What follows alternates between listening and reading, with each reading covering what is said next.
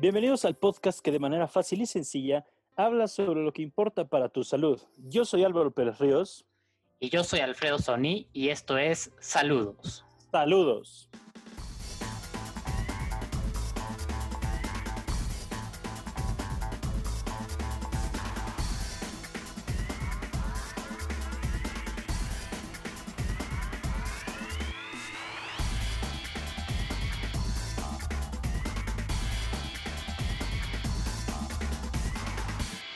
Pero bueno, Salud, ¿cómo estás. Alvarito? ¿Cómo estás, Alfredo? Pues bien, ¿eh? Aquí. Ganando como siempre. Ganando como siempre. eh, emocionado de seguir aquí platicando con ustedes. Este. Pues nada, estamos hablando de fútbol, básquetbol, etcétera. Pero ahora vamos a hablar de vacunas. Vamos a cambiar un poco el tema, ¿va? A lo que lo cruje, a lo que le cruje chencha. Tal cual. Y pues sí, justo. Pues más para darles un contexto, normalmente aprovechamos Álvaro y yo para ponernos al corriente de los eventos alrededor de nuestras vidas, platicar, reírnos un rato, ya que nos reímos bastante, empezamos a grabar. Y queremos platicarles de algo que es eh, que está en boca de todos, ¿no? Que ahorita es como de lo que más de lo que más se viene hablando en el periódico en las noticias y que a veces nosotros como ya nacimos acostumbrados a este expe- esta tecnología de la que le vamos a platicar se nos hace algo muy normal pero en realidad es algo fascinante. Y de lo que les vamos a hablar es de las vacunas no Eh, como les decíamos ahorita te metes a las noticias y es que si vacunaron a quién, a quién no vacunaron, cuántas vacunas pusieron en Estados Unidos, cuántos países no tienen vacunas. O sea, es tristísimo. eh. Conozco gente de, de otros países que, que en sus países, o sea, nosotros nos quejamos y, Sí. y ellos es como, güey, nosotros ni vacunas tenemos. Si se- te- si siguen decidiendo cuál van a comprar y cómo y cuándo y en cuánto se las van a dejar y en fin. Sí, no, está, está muy denso. Entonces, aquí sí vale la pena fijarnos en lo que tenemos. Y, y queremos platicarles un poco más de, de lo impresionante que es lo que está sucediendo. Creo que no nos hemos dado cuenta de lo increíble que es que se haya desarrollado una vacuna en un año. O sea, es mind blowing. Y, Oye, Y nada más quiero hacer un paréntesis rápido porque aquí es donde empiezan las, los mitos y demás de la gente que tiene teorías conspiranoicas. Yo les voy a adelantar un... Ahora sí que es un spoiler alert. La vacuna no la desarrollaron... Vaya, sí, pero no se la sacaron de la manga. Ya existía la tecnología, pero ahorita les explicaremos más a detalle. Porque la gente se me emociona luego. Cuando les dices que la desarrollaron en un año, ya. Los que están, este, los que tienen sus teorías de conspiración se, se dan cuerdas solitos. No, es que justo hace rato estaba en una charla de economía de la salud y dentro de esta charla hablaba de, de investigación para, para los chavos que estudian medicina. Y justo les decía que muchas veces eh, los que, a los que se les adjudican los descubrimientos no son necesariamente ellos los genios, o sea, te tienes que apoyar en muchas cosas para llegar a donde estamos hoy en día, ¿no? Muchos descubrimientos, eh, etcétera, ¿no? Es, ahora sí que es un trabajo en equipo de la humanidad. Y justo por eso les queremos contar la historia de las vacunas. Eh, como les decía, o sea, es, es algo increíble que nosotros ya no nos damos cuenta. Pero hace 100 años, en México, en Estados Unidos, eh, se morían muchísimos niños. O sea, pregunten a las, a las familias de sus papás, de sus abuelos sobre todo, y muchos eran de que, ah, éramos 10 hermanos y se murieron 6, ¿no? Son historias súper comunes y se morían de, de cosas que hoy en día son totalmente prevenibles, de diarrea, de gripas, ¿no? Cosas así que para nosotros no son mortales. Y en esa época sí, digo, también tiene que ver los antibióticos, pero en los niños sobre todo lo que ha cambiado son las vacunas. Y, y vaya, es un descubrimiento reciente, ¿no? Se habla de que hace eh, más o menos 200 años en el Reino Unido eh, había un doctor que se llamaba Edward Jenner, que él empezó, como empiezan todas las historias de ciencia, ¿no? Observando que las mujeres que trabajaban cerca de las vacas, ordeñando a las vacas, eh, no les daba viruela o, o les daba muy leve, ¿no? Y él dijo, oye, como que, ¿qué onda, no? Algo anda mal. O bien, en este caso, ¿no? Exacto, en este caso para todos andaba bien. Entonces se dio cuenta que, que muchas de estas mujeres se, se contagiaban de, de la viruela bovina, que era mucho más leve, y pues desarrollaban los anticuerpos y que ya no les daba tan grave, ¿no? Entonces él hizo lo, el primer experimento que se conoce de vacuna, que le raspaba en una herida a los niños, este, tantita viruela bovina que había obtenido de una llaga de una vaca, y pues le funcionó a los niños y los niños dejaron de enfermar de viruela y ¡pum!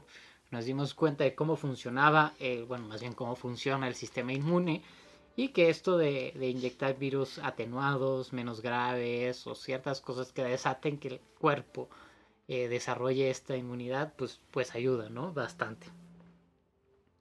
Eh, después, el famosísimo Luis Pasteur, casi 100 años después, eh, empezó a, a, ya formalizar la teoría, ¿no? empezó a acabarse eh, la teoría de los humores, ¿no? Que era la que la que predominaba en ese entonces y empezó la teoría del germen, ¿no? Que se empezaron a dar cuenta que si te enfermabas de por, por exacto, que había algo, no sabían en esa época qué era bien, bien a bien, pero había algo que te hacía enfermarte. ¿No? Aquí empiezan ya los estudios de epidemiología, ¿no? Jon Snow con el cólera en Londres, ¿no? Que se empiezan a, ver verdaderas causas, ¿no? Y empieza a dejar un poco de ser magia la medicina, porque en esa época en Inglaterra, aunque no lo crean, seguían creyendo que te echan una maldición y ay. Y la gente se enfermaba y se moría por brujerías y maldiciones y cosas raras. Entonces eh, Luis Pasteur empezó a, a ver que si debilitaba estos gérmenes, podía evitar que se infectaran los humanos. Y en el 85, o sea, 1885, eh, desarrolló con éxito la vacuna de rabia. Eh, para mitad del siglo XX, pues ya es este, ya había muchas más vacunas, ¿no? Vienen las famosas vacunas de Salk y Sabin para la poliomielitis que le estaba dando en la Mauser a, a los niños alrededor del mundo. Todos. Y este y pues nada, como dato curioso, no me acuerdo qué, médico fue, pero México es de los países que tiene un mejor esquema de vacunación en el mundo. Y esto viene desde el porfiriato, porque un, niño cercano a Porfirio Díaz lo mandaron a estudiar a Francia.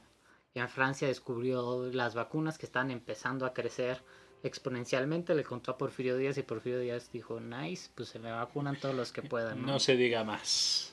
Y pues bueno, los resultados creo que son impresionantes. Y digo, son tan buenos que a nosotros ya no nos han tocado ver las cosas malas, entonces creemos que no son tan importantes, ¿no? Y por eso han nacido los grupos antivacunas que después les vamos a dedicar, dedicar tiempo, ¿no? Pero imagínense que para el 77 eh, se declaró erradicada la viruela del mundo. Cuando antes mataba a 10.000 niños al año en Estados Unidos. Eh, la poliomielitis eh, se declaró eliminada en el 91, poco antes de que naciéramos. Este. Y el sarampión, que, que ahorita ha aumentado un poquito. Justo se presume que en el 2000, ¿te imaginas que solo hubo un caso reportado en Estados Unidos? Es algo increíble porque son enfermedades que, que nos causan mucho daño y como decíamos, pueden llegar a matar a, a los niños, ¿no? Entonces, este, ahorita sabemos que hay vacunas para tuberculosis, para eh, hepatitis, neumococo, influenza, este, tosferina, tétanos, difteria. Sí, todas esas que nos ponen en la infancia y nos enteramos. Exacto. Neumococo, creo que ya le dije. Bueno, ahorita COVID es la que está de moda, ¿no? Más de moda. Y, y pues nada, ¿no? Este, este, es a grandes rasgos cómo funcionan las vacunas y, una eh, embarradita de la historia. Pero justo Alvarito nos va a contar de algo que de seguro tienen mucha curiosidad. Y es ahora sí la vacuna del COVID. Así es. Bueno, pues platicándoles ya, como decíamos, es la de más de moda. Porque digo, podríamos estarnos hablando fácil dos horas de cada una de las vacunas que existen eh, aquí en el esquema nacional de vacunación, pero bueno, vamos a hablar específicamente, porque pues es lo que todo el mundo quiere saber, de la vacuna al COVID. Como ya les platicábamos, eh, ya les decía yo, eh, efectivamente se desarrolló en un año, pero eh, no fue tecnología nueva, o sea, no se inventaron nada, no se sacaron nada de la manga, para que no se asusten, no vayan a pensar cosas raras o, eh, como les decía, las teorías de conspiración, de que ya la tenían guardada y un año después fue como, bueno, ya vamos a dárselas pobrecitos. No, no fue así. Eh, como bien han escuchado, hay muchas marcas por ahí, se, eh, vaya, cada día sale una que otra y que hay... Eh, igual han escuchado que si está que si fase 1, que si fase 3, que si no sé qué, que que si ya la aprobó la FDA, pero que Cofepris aquí en México no, pero que siempre sí, pero todo eso, todo eso pues nos causa mucha confusión. Entonces, más o menos, eh, vaya, rasgos así sencillos y por lo que a ustedes les interesa es, hay diferentes tipos de vacunas, sí, efectivamente. Es decir, todas funcionan en contra del SARS-CoV-2, pero eh, la tecnología que aplican, o sea, o que funcionan, o bien con la que fueron desarrolladas, es lo que hace la diferencia. Ejemplo, las más famosas, por ser las más efectivas, son eh, Pfizer y Moderna. Pfizer, como bien sabemos, está desarrollada entre Estados Unidos y Alemania. Eh, Moderna eh, fue desarrollada exclusivamente en Estados Unidos. Estas dos comparten la tecnología que utilizan este RNA mensajero. ¿Qué es esto? Es ácido eh, ribonucleico. Que, es, que ustedes dirán, bueno, ¿y qué es eso? Bueno, ustedes saben perfectamente que las células eh, dentro tienen lo que es el famoso ADN o DNA. Bien, cuando este se copia, se transforma en este RNA y entonces el cuerpo es capaz de leer, digamos, esta copia y ahora sí que es la forma en la que lee y saca una copia del ADN. ¿De acuerdo? Entonces, ¿cómo funcionan estos? Muy sencillo. Eh, un virus, como ustedes bien sabrán, es un pedazo de ADN, pero no es de una persona, no es de nadie. Simple y sencillamente es un pedazo de ADN que tiene una capsulilla, anda por ahí y pues obviamente cuando entra a nuestro cuerpo pues nos causa alguna enfermedad. Bien, eh, en el caso específico del COVID, Ustedes yo creo que ya estamos todos hartos, ya lo ubicamos perfectamente, cómo se ve así, redondito y sus espículas, así, la, famosa corona, las, las, ahora sí que las púas, las bolitas, este, los pelitos, como quieran llamarle, que tiene alrededor el COVID, que ya, lo tenemos harto de verlo por todos lados. Bueno, esas se llaman espículas o bien eh, spikes en inglés o proteína spike. Y bueno, ¿Y estas proteínas para qué sirven? Lo que son importantes. Bueno, con esas son con las que el coronavirus infecta. Entonces, ¿qué es lo que hace la vacuna de Pfizer y Moderna? Este, hacen que el cuerpo produzca la famosa proteína spike, pero sin tener el virus. Como evidentemente el sistema inmunológico y el cuerpo no las reconoce como propias, dice, oye, ¿qué es esto? ¿Qué es esto? ¿Qué es esto? Y, y ellos no preguntan, ellos no investigan, ellos agarran y parejo. Entonces dicen, perfecto, bien, no es de nosotros, mátalo, deshazlo. Entonces el cuerpo crea defensas contra la proteína spike. Entonces, en el momento en el que tú pudieras estar en contacto con el virus, el cuerpo ya reconoce las proteínas spike y antes de que le infecten dice, ah, perfecto, otra vez estos dando lata, mátalos.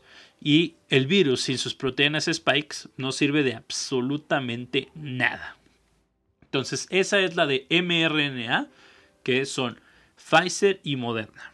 Ahora bien, tenemos otro tipo. Ejemplo, la famosa, la rusa, la Sputnik, utiliza tecnología parecida, aunque no es la misma, eh, que la de AstraZeneca, que es la que se desarrolló en la Universidad de Oxford, y la de Janssen, que es la farmacéutica de Johnson Johnson. Eh, la pieza es famosa porque es una sola dosis. Exacto. También cabe, cabe mencionar que tanto Pfizer como Moderna son dos dosis. Y hasta ahorita, por el momento, la única con una sola dosis es la de Janssen, la de Johnson Johnson. Todas las demás son dos. Entonces, como les comentaba, la tecnología que utiliza Sputnik, eh, Janssen y AstraZeneca son que ellos utilizan otro virus, es decir, los virus existen varios tipos, varias familias, y hay uno que se llama o se conoce como adenovirus, ¿de acuerdo? Entonces, el adenovirus, ¿qué es lo que hace? Le gusta meterse a vías respiratorias, le gusta dar lata ahí. Entonces, lo que hacen es que toman un, eh, digamos, un adenovirus, le quitan todo lo que usa para infectar, entonces digamos como que le dejan el esqueleto y luego meten las proteínas del, de la, igual de la proteína Spike. Entonces, ¿qué es lo que hace? Engañan al cuerpo echándole un virus, supuestamente que lo va a infectar, el cuerpo se pone las pilas, lo ataca y vuelvo a lo mismo, crea las defensas contra la proteína Spike. Entonces le echan, digamos, como que eh, la proteína Spike disfrazada de otro virus, pero de todas maneras el cuerpo reconoce a la proteína Spike y con eso. Ahora, ¿qué diferencia hay o por qué no es igual la Johnson que la AstraZeneca que la Sputnik? Bueno, porque la Johnson y la, la AstraZeneca utilizan dos, eh, digamos, virus diferentes que los que utiliza Sputnik. Pero, pues, realmente la tecnología como tal siguen siendo la misma. Y ahora bien, la otra diferente viene siendo la Covaxin o la de CanSino, que esa es una vacuna china, ¿de acuerdo? Esa fue desarrollada en China. Y esta lo que utiliza es un método, digamos, una técnica que nosotros ya conocíamos. Es, eh, vaya, esta es yo creo que de las más clásicas, ya la habíamos escuchado, que es lo que toma virus ya inutilizados, es decir, eh, muertos o digamos este inactivados que se llaman, es decir, es el virus pero ya no puede infectar, ya no tiene capacidad de hacer nada.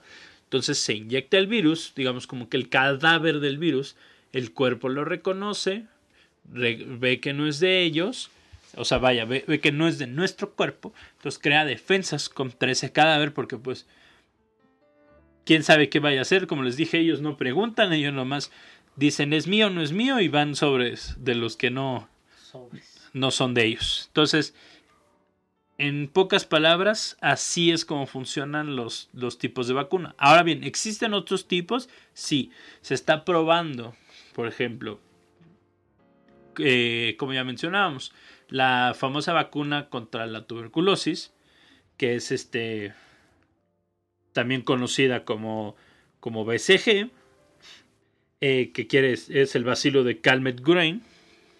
Perdón. es Calmet Gerin. Este. Se, se, dieron cuenta que puede ser también lo que se llama un vehículo, es decir, que no precisamente, o sea, la vacuna del. Digo, para que no me vayan a malinterpretar, se vayan a hacer bolas. O sea, no quiere decir que la vacuna contra la tuberculosis miliar vaya a ser digamos, como efectiva contra el COVID, pero se dieron cuenta que pueden utilizar esa vacuna, o sea, que ya existe, y solamente hacerle ciertos ajustes, ciertos arreglos, para que a su vez esta sea efectiva contra el COVID. Entonces, pues yo creo que espero que con esto les haya quedado bastante claro. Este, digo, realmente es un tema mucho más complicado, es muy complejo pero bueno, en términos prácticos y en pocas palabras, eh, quedarnos con la idea de que cualquier vacuna en estos momentos, la que ustedes quieran, es la mejor. Para ustedes, para sus familiares. ¿Por qué? Todas, absolutamente todas, tienen efectividad del 100% contra una enfermedad grave. Es decir, si tienen su esquema de vacunación completo, ya sea una o dos dosis, dependiendo cuál se hayan puesto, ustedes pueden estar seguros de que no van a acabar intubados en el hospital eh, con un caso gravísimo de COVID. Eso sí. Digo, tampoco se trata de irnos al otro extremo. Y ya dependiendo de cada una de las vacunas es que tanto es nuestra probabilidad de que seamos asintomáticos o pues se nos pase como una gripita ahí muy leve, a lo mejor un poco de tosecilla, pero, pero nada más. Así es. Y no se dejen engañar. Eh, si mides el riesgo-beneficio, como dice Álvaro, entre vacunarte y no vacunarte, es mucho más riesgoso no vacunarte a los efectos adversos que ni siquiera están bien demostrados, ¿no? Eh, como nos cambió la vida el COVID, obviamente está la política muy involucrada y, y pues muchas veces en la política se toman decisiones más con los sentimientos y según el clamor popular, más que con los números y la evidencia, ¿no? Y se entiende por qué, digo, está en riesgo la chamba de estas personas. Pero vaya, con esto les decimos que ojalá se puedan vacunar, ojalá ya tengan gente de su casa vacunados. Eh, cuando nos llegue la oportunidad, sin duda vamos a ir. Y este. Y pues nada, eh, igual con las demás vacunas, ¿no? Si tienen la oportunidad de tenerlas y tener los refuerzos, adelante, porque sí, nos quitamos mucho riesgo de encima. Y de verdad, las vacunas son eh, la innovación tecnológica que más ha salvado vidas en los últimos años. Justo me van a estar esperando así decir, son buenas y además salvan vidas, efectivamente. Exacto, entre las vacunas y el agua potable.